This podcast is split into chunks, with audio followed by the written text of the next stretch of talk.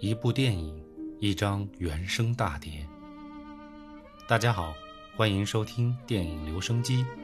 从音乐认识电影，一起倾听原声专辑背后的故事。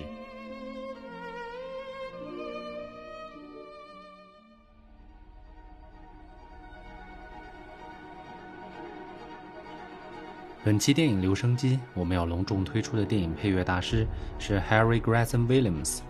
Harry 也是一个很高产的原声配乐大师，作品风格非常多变，从古典到电子音乐应有尽有。他最近的一部作品是动作片《声援人二》，但我们本期节目，我们打算从他2015年的一部电影《火星救援》说起。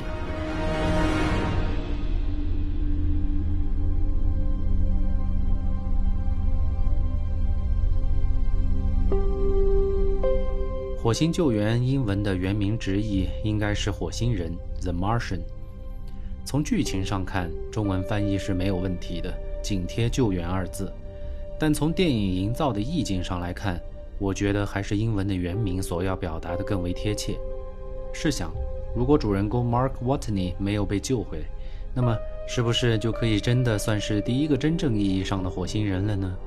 而且从影片刻意营造的那种绝望的孤独感来看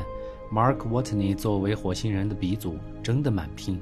他第一个在火星上造水、造土壤、造食物，完全就成为了上帝的代言人。换作是我们普通人，早就 game over 了。扯远了，回到音乐。本次配乐是 Harry Gregson Williams 与电影导演 Ridley Scott 的第四次合作。说到 Ridley Scott，可能大家没什么概念，但如果说起1979年的《异形》的话，相信大家一定不会陌生。所以，这位导演对科幻片可谓是驾轻就熟。Harry 和 Ridley 合作的前三部作品为2005年的《天国王朝》，2012年的《普罗米修斯》，2014年的《法老与众神》。那么，先预告一下，下一期我会重点给大家讲《天国王朝》。这一次，Harry Gregson Williams 对配乐进行了大胆的创新，因为 Harry 从以往的作品来看，他更擅长驾驭的是大型的管弦乐，而且能够融入不同地域和国家的音乐，使得作品更具特色，听起来也耳目一新。这在他的《天国王朝》和《波斯王子》之中有非常明显的表现。但这次不同，空间上的概念已经超出了国家和地域的限制。延伸到了太阳系之中的第四行星火星之上，那里一片死寂，只有火红的颜色和人类传承的神话故事，几乎没有任何可以借鉴的音乐元素。不过，这似乎难不倒 Harry，他从空灵的电子音乐之中获得了灵感，并大胆将电子音乐营造出来的科幻质感与管弦乐的大气磅礴相互结合，于是就更增添了一种悲壮的意味，给影片增色不少。不过，本作并不像上一期介绍的作品那样，有着明确的主旋律和篇章，它是属于那种配合画面烘托气氛的类型。但音乐柔和清新，单独来听也可自成一派。当然，如果看过电影，就会更加有感觉。那么，我们一起来欣赏其中的几首作品吧。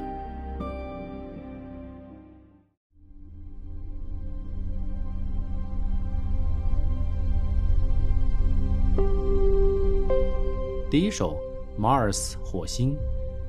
这首曲子基本上是全电子音乐完成的。一开始非常的优美，极少的几个音符就勾勒出了太空广阔无垠和火星荒凉的感觉，但最后的部分却隐藏着一些不安的感觉，让人能隐隐感受到之后可能会发生的灾难。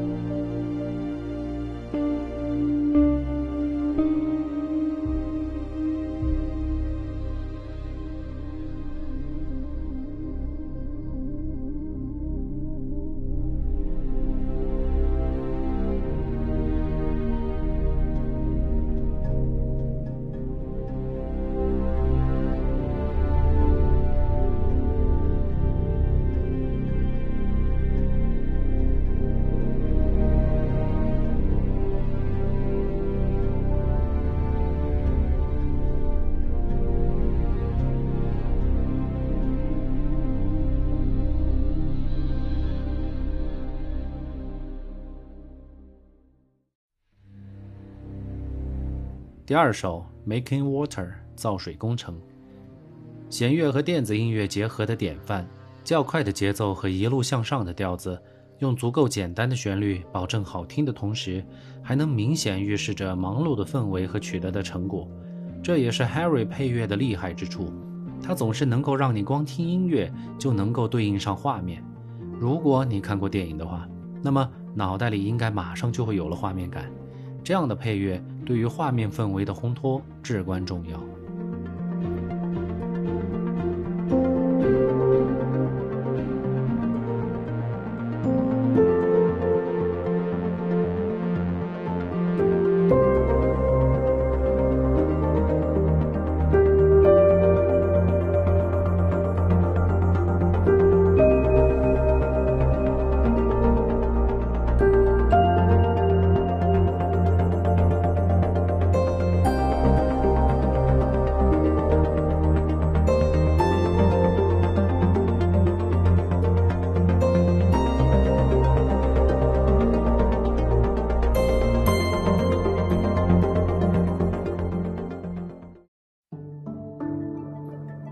第三首《Sprouting Potatoes》土豆发芽，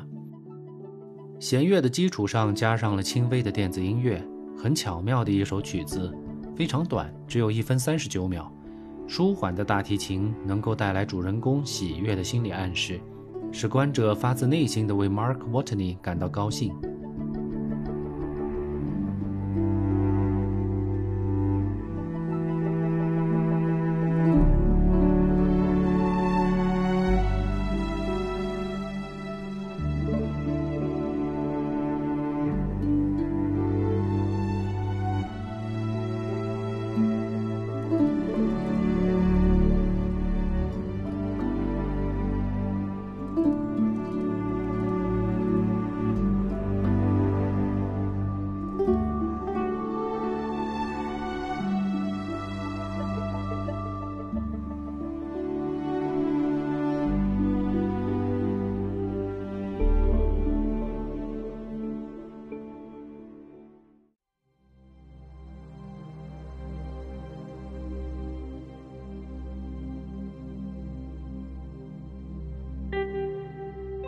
第四首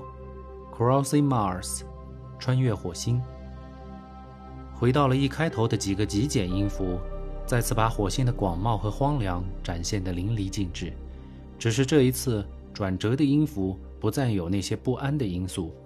取而代之的是平静沉着的定音鼓配合着弦乐，预示着 Mark 强烈的求生欲望。随着一串鼓声，管弦乐也加入进来，整个声场变得异常广阔。满满的正能量，带着大家一起穿越火星。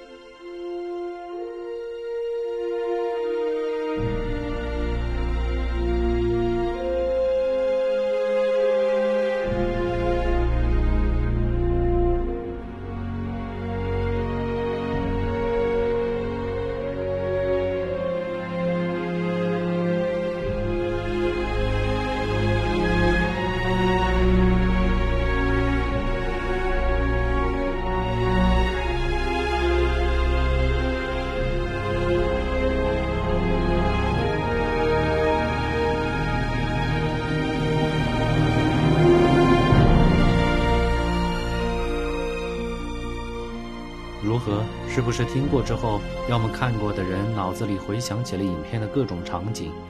要么没看过的人已经在脑海里勾勒出了一幅美丽但充满危险和机遇的无垠太空。最近，科学狂人 Elon Musk 已经在载人航天技术上有了质的飞跃，并且他的 SpaceX 公司也联合 NASA 一起宣布，将在2030年代向火星进发。遥远的火星似乎已经不再是一个科幻、一个梦，而是一个可期的未来。回到我们本次原声音乐，这就是电影配乐的魅力，不仅能够给电影增色，也能够单独聆听，成为独立的艺术。但从音乐风格上以及电影本身的剧情上来看，原声音乐的风格大致可以分为两类：一类是有着明确主旋律和古典音乐篇章式风格的情绪主题，代表人物有 John Williams 以及上期提到的 James Horner 等等。他们的作品往往可以做到脱离画面，成为独立的作品。不管你有没有看过电影本身，并不重要。另一类是为了烘托画面、甘单配角的主题音乐，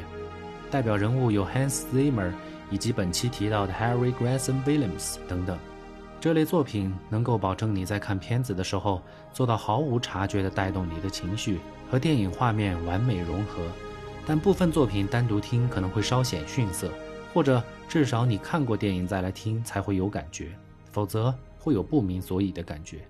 当然，我在这儿不是也不敢在大师们头上加标签，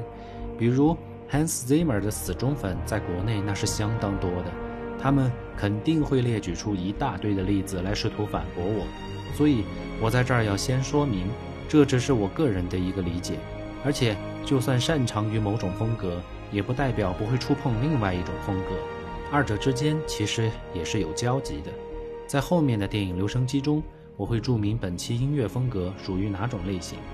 正因为上述的原因，好莱坞的片商也乐此不疲地推出了各种原声大碟。甚至过了几年、十几年，还会陆续推出各种纪念版来炒炒冷饭。一方面呢，为自己的佳作多赚点钱；另一方面，也是不断的强化和输出优秀的艺术。这种文化符号已经像烙印一般根植于人们的心中，所以好莱坞历经百年仍屹立不倒。这既是一种文化自信，同时也是一种文化传承的表现。好了，本期节目就到此为止，祝各位晚安。